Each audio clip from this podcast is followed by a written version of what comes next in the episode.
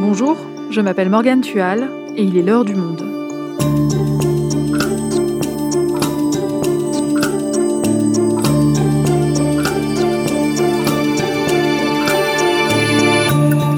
Aujourd'hui, qui sera le prochain président du Chili? Le deuxième tour de l'élection présidentielle a lieu ce dimanche 19 décembre et il oppose deux outsiders. Un candidat d'extrême droite, admirateur de Pinochet, arrivé en tête au premier tour, et un candidat de gauche, âgé de 35 ans seulement, aux idées très progressistes. Quel que soit le choix que feront les Chiliens, il pourrait profondément transformer le pays. Un pays secoué par un énorme mouvement de protestation en 2019 et actuellement en pleine réécriture de sa constitution. On vous explique tout avec Flora Genoux, envoyée spéciale du Monde à Santiago. Chili, l'élection présidentielle qui peut faire basculer le pays, un épisode produit par Esther Michon, réalisation Amandine Robillard.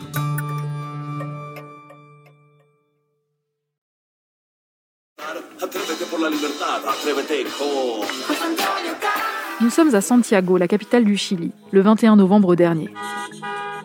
Au quartier général de José Antonio Cast, l'heure est à la célébration. Le candidat d'extrême droite est arrivé en tête du premier tour de l'élection présidentielle, avec près de 28% des voix. L'avocat de 55 ans, catholique, père de 9 enfants, se risque à une petite danse. Souriant, il se lance devant ses partisans dans un discours à l'image de sa campagne. La seule candidature à la présidentielle qui va restaurer la paix, la seule candidature présidentielle qui est une alternative pour affronter les criminels et les trafiquants de drogue, et la seule option qui mettra fin au terrorisme, c'est celle que nous représentons. Il n'y en a pas d'autre.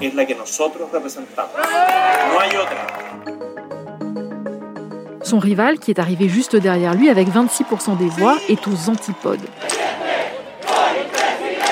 Gabriel Boric est un candidat de gauche, très jeune, progressiste, qui va devoir rallier à sa cause de nombreux votants pour remporter l'élection. On l'entend devant ses partisans le même jour. Notre devoir aujourd'hui est de les convaincre que nous sommes un meilleur chemin pour construire un pays plus juste et que sans les abus et les privilèges de quelques-uns, il est possible d'avoir un pays qui donne de la dignité à tous ses habitants et pas seulement à une petite minorité deux candidats diamétralement opposés, une abstention de 53% au premier tour qui reflète la défiance des Chiliens vis-à-vis de la classe politique, un pays en plein doute sur son avenir. Alors comment le Chili a-t-il pu en arriver à une telle polarisation? Bonjour Flora, tu m'entends bien? Oui, Morgane.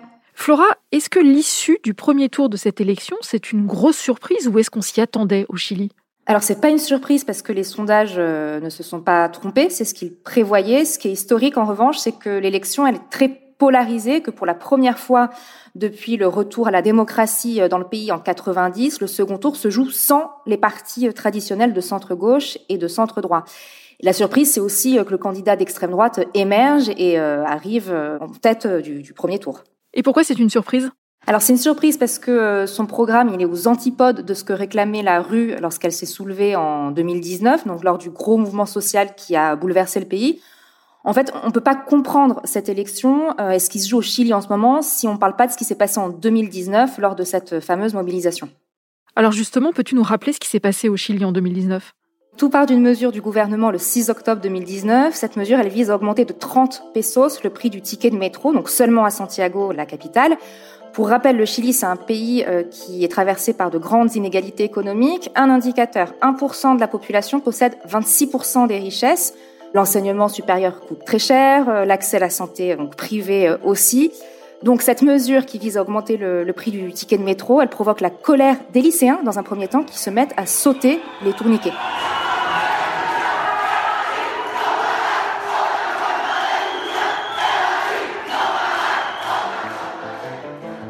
Cette colère déclenche ensuite une mobilisation sociale beaucoup plus large avec des revendications qui s'étendent à d'autres thématiques qui sont celles de la justice sociale.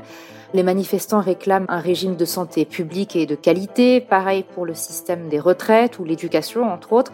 Ils dénoncent les inégalités qui traversent le pays. On voit aussi beaucoup de drapeaux indigènes qui sont brandis par euh, les manifestants qui réclament des droits et une reconnaissance formelle de ces populations. Et le slogan phare euh, du mouvement social, c'est No son 30 pesos, son 30 años. Ça veut dire ce ne sont pas seulement 30 pesos, donc d'augmentation du prix de métro, mais 30 années de régime néolibéral qui n'a jamais été remis en question depuis euh, le retour à la démocratie en, en 90.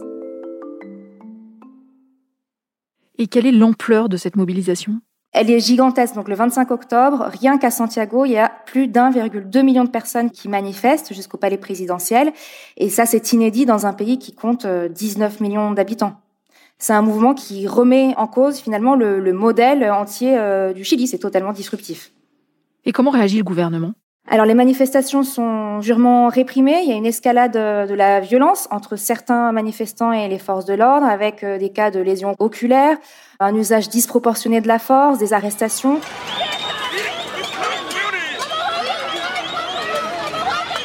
« 33 personnes meurent au total dans la mobilisation, plus de 400 personnes sont blessées au niveau des yeux. L'ONU tire d'ailleurs la sonnette d'alarme. En plein dans la tourmente, le gouvernement déclare un état d'urgence, il décrète aussi un couvre-feu. Le 20 octobre 2019, le président Sébastien Pinera va jusqu'à dire que le pays est en guerre. Il faut savoir qu'à ce moment-là, il y a déjà plusieurs personnes qui sont mortes lors des manifestations. Nous sommes en guerre contre un ennemi puissant, implacable, qui ne respecte rien ni personne et qui est prêt à faire usage de la violence et de la délinquance sans aucune limite. Et côté revendication, Sébastien Piñera va revenir sur la mesure d'augmentation du prix de métro. Il annonce aussi plusieurs euh, mesures d'aide, mais rien ne sert euh, à calmer euh, l'ardeur de la rue. Donc ça, c'était en 2019, plus de deux ans ont passé. Alors qu'est-ce qu'il est devenu, ce mouvement? Donc la révolte, elle a été matée par l'apparition de la pandémie, entre guillemets. il reste des manifestations tous les vendredis soirs, mais c'est quand même finalement assez résiduel.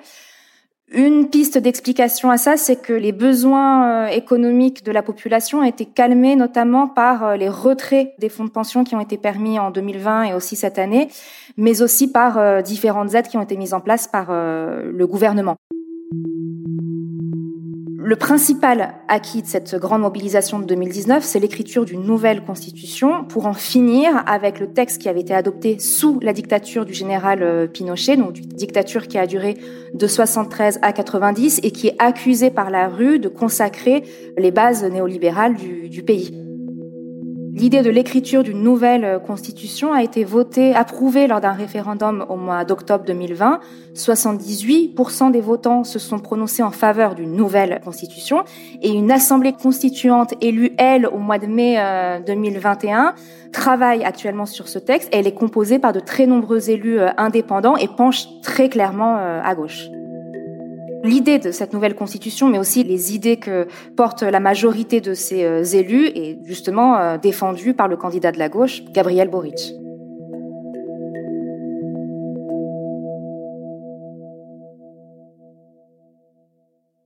Alors justement, Flora, peux-tu nous en dire plus sur Gabriel Boric? Qui est-il? Son visage n'est pas inconnu des Chiliens parce qu'il a été à la tête des mobilisations étudiantes de 2011, donc mobilisation qui réclame une éducation publique de qualité. Il devient député en 2014, mais il crée euh, la surprise lors des primaires de la gauche qui ont donc eu lieu au mois de juillet cette année, en 2021. Il est jeune, il a 35 ans, donc c'est le plus jeune prétendant à la présidentielle euh, chilienne de l'histoire. Il incarne euh, finalement le renouveau de la classe politique chilienne avec euh, l'arrivée de ces nouvelles figures issues de la mobilisation étudiante au Parlement dès 2014 et ces figures, elles cassent les anciens codes de la communication politique. C'est une génération formée donc dans les manifestations. Il n'est pas rare que ces élus fassent leur visite de terrain en publiant des stories euh, sur Instagram avec euh, des musiques de Britney Spears euh, en fond sonore alors qu'ils sont communistes. Et quel est son programme à ce candidat de gauche? Alors Gabriel Boric, il incarne complètement la continuité des revendications de la révolte sociale. Il veut un système de retraite de qualité, un système de santé publique, une semaine de 40 heures, Bref, il veut euh, installer un État-providence. Il est aussi progressiste sur les questions sociales et écologistes. Il est féministe, pro-mariage pour tous, mariage pour tous, qui d'ailleurs a été euh, adopté par le Parlement le 7 décembre. Un de ses principaux euh, leviers pour mettre en place toutes ces mesures, c'est l'augmentation des impôts, qui a d'ailleurs été jugée démesurée par ses détracteurs, qui, pour le torpiller, cherchent à l'associer profondément au Parti communiste, qui fait d'ailleurs partie de sa vaste alliance de gauche. Donc ce candidat de gauche incarne les revendications portées par la rue en 2019. Et pourtant, il se fait devancer par un candidat d'extrême droite au premier tour qui, lui, est à l'opposé de ces revendications-là.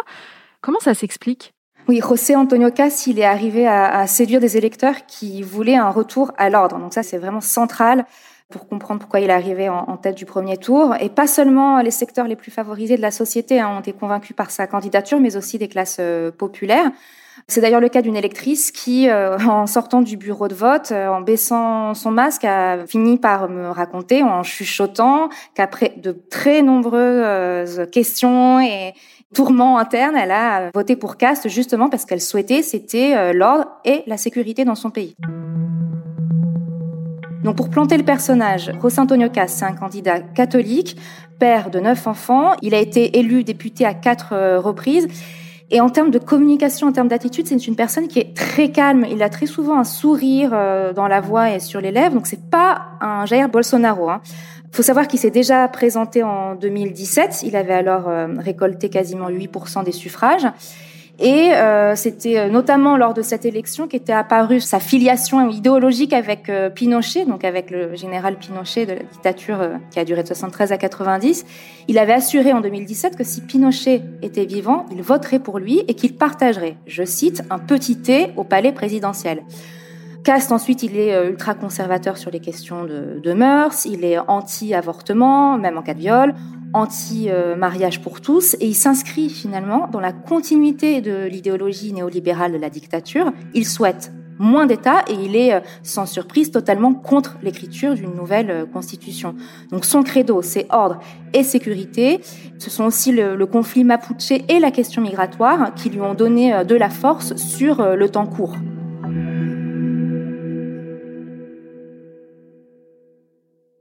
Alors attends, pour qu'on comprenne bien, est-ce que déjà tu peux nous expliquer quelle est la situation migratoire au Chili? Il faut savoir qu'il y a eu une hausse très importante de la population euh, immigrée au Chili ces dernières années. Les Vénézuéliens sont la première communauté étrangère, donc ils fuient un pays qui est en pleine crise humanitaire. Fin septembre, des images d'habitants mettant le feu à des affaires de migrants euh, vénézuéliens lors d'une marche anti-immigration dans le nord du pays ont révélé euh, la xénophobie euh, latente finalement d'une partie de la société.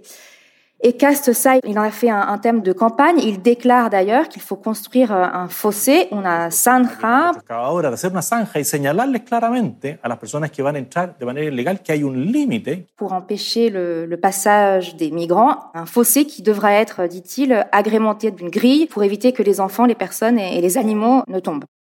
Ça, c'est ce qui concerne la question de l'immigration. Et ce conflit mapuche que tu as évoqué, de quoi s'agit-il? Donc les Mapuches, c'est une population indigène qui représente près de 10% de la population totale du Chili. Les Mapuches souhaitent récupérer les terres qui leur ont été euh, confisquées, qui sont aux mains notamment des producteurs euh, forestiers et agricoles. Donc c'est une lutte qui se fait parfois dans la violence avec une militarisation de cette zone dès le mois d'octobre. Donc José Antonio Cast, lui, il souhaite maintenir l'ordre dans cette région. Il a d'ailleurs fait euh, d'énormes scores dans le sud du Chili, là où se situe l'épicentre euh, de ce conflit.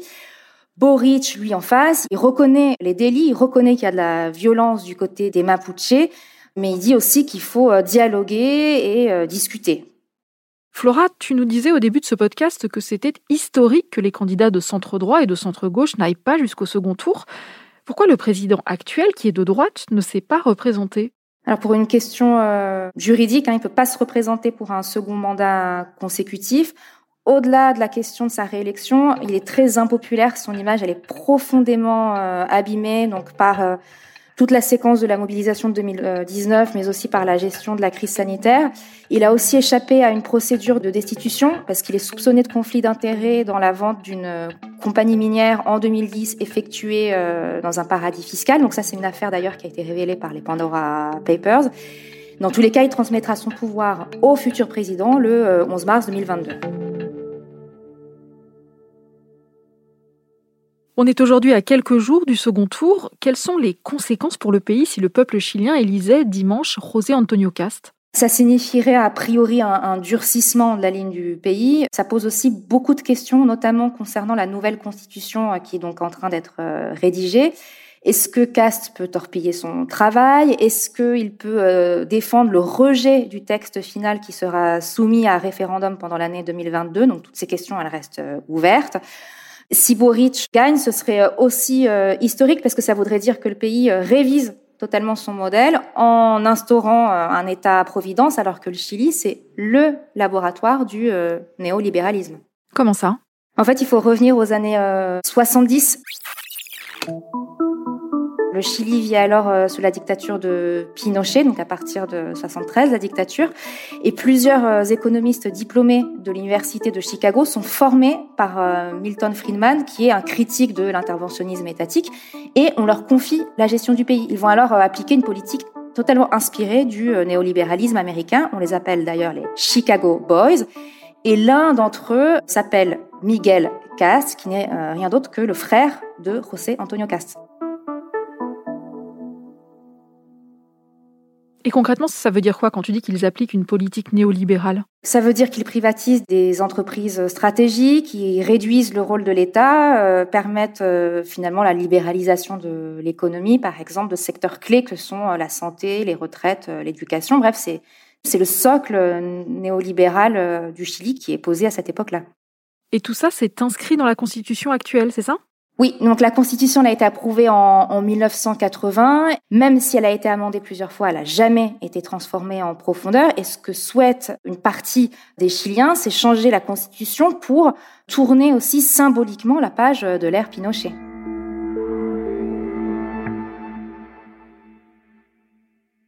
Et est-ce qu'un des deux candidats semble en meilleure posture pour l'emporter?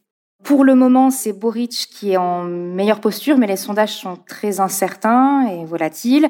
Ce qui est notable, c'est qu'après le premier tour, les deux candidats ont lissé leur programme dans ce qu'ils pouvaient avoir de plus euh, radical.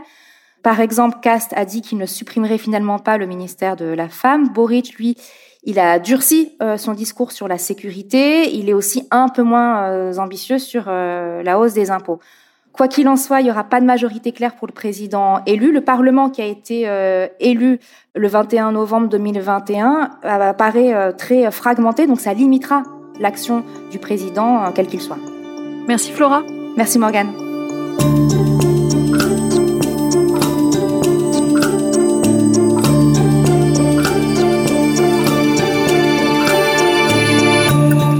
Si vous souhaitez en savoir plus sur la situation dans le pays, vous pouvez aller consulter tous les articles de Flora Genoux dans la rubrique Chili en vous abonnant sur notre site lemonde.fr. C'est la fin de l'heure du monde, le podcast quotidien d'actualité proposé par le journal Le Monde et Spotify. Pour ne rater aucun épisode, vous pouvez vous abonner gratuitement au podcast sur Spotify ou nous retrouver chaque jour sur le site et l'application lemonde.fr. Si vous avez des remarques, des suggestions ou des critiques, n'hésitez pas à nous envoyer un email l'heure du monde@lemonde.fr. L'heure du monde est publiée tous les matins, du lundi au vendredi. On se retrouve donc très vite. À bientôt!